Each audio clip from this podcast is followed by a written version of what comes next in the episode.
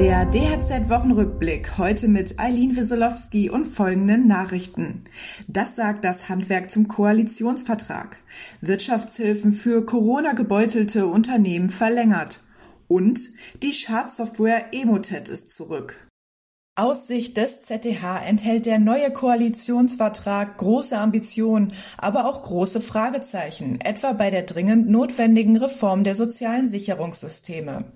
Als Reaktion bietet der Verband den Ampelparteien eine konstruktive Partnerschaft an, egal ob beim Klimaschutz, bei der Energiewende oder Nachhaltigkeit.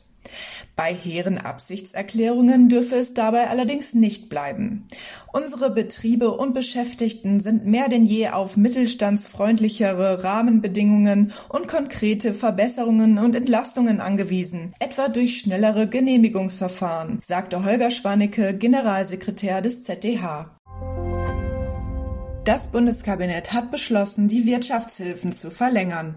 Aussteller auf Weihnachtsmärkten werden bis Ende März kommenden Jahres finanziell unterstützt, teilte Bundeswirtschaftsminister Peter Altmaier mit.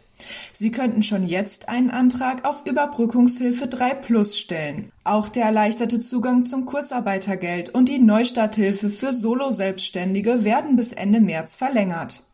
Solo-Selbstständige erhalten weiterhin pro Monat 1.500 Euro an direkten Zuschüssen. Das BSI warnt aktuell vor Emotet, der nach ihren Worten weltweit gefährlichsten Schadsoftware. Im Fokus der Attacken sind auch kleine und mittelständische Betriebe. Zunächst verschaffen sich die Täter Zugriff auf die Rechner, indem sie mit Trojanern bepackte E-Mails verschicken. Ist Emotet erst einmal eingefangen, erhalten die Hacker Zugriff auf Daten und Passwörter und fordern Lösegeld.